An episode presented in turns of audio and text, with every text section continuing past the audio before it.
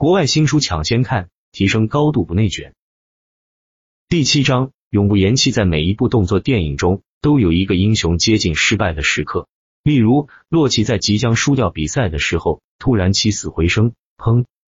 在最后一刻，他击倒了他的对手。但我们都知道，现实生活并不像电影中那样。当你处于最低谷的时候，你很难反击。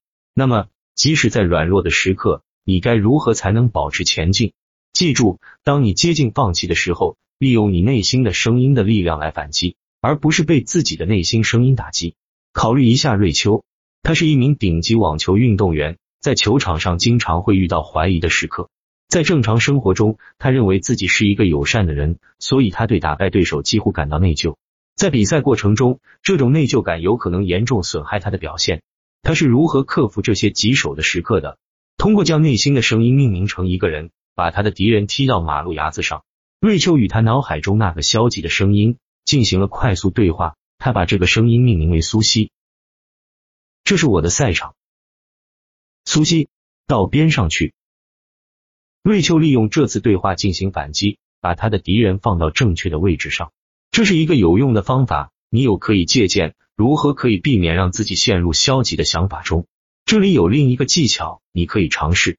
这是为自我怀疑或自我批评的时刻准备的。当你的负面声音，也就是你的敌人，在问诸如这样的问题：你认为你是谁？你这个失败者？你需要一个强有力的、精心准备的答案来回答这个问题。我把它称为回应宣言的东西。为了创造你的回应宣言，仔细思考你的生活、职业和成就。另外，也可以尝试使用你人生偶像的故事作为灵感。无论你决定使用什么，它都需要是一个关于决心和成功的故事。因此，当你的敌人问你认为你是谁时，你准备的回答可以是这样的：我是谁？我是那个离开舒适区，从头开始新的事业，并努力工作，成为今天的成功者的人。对你的成就进行强有力的肯定，会让你脑中的消极声音安静下来，增强你的信心。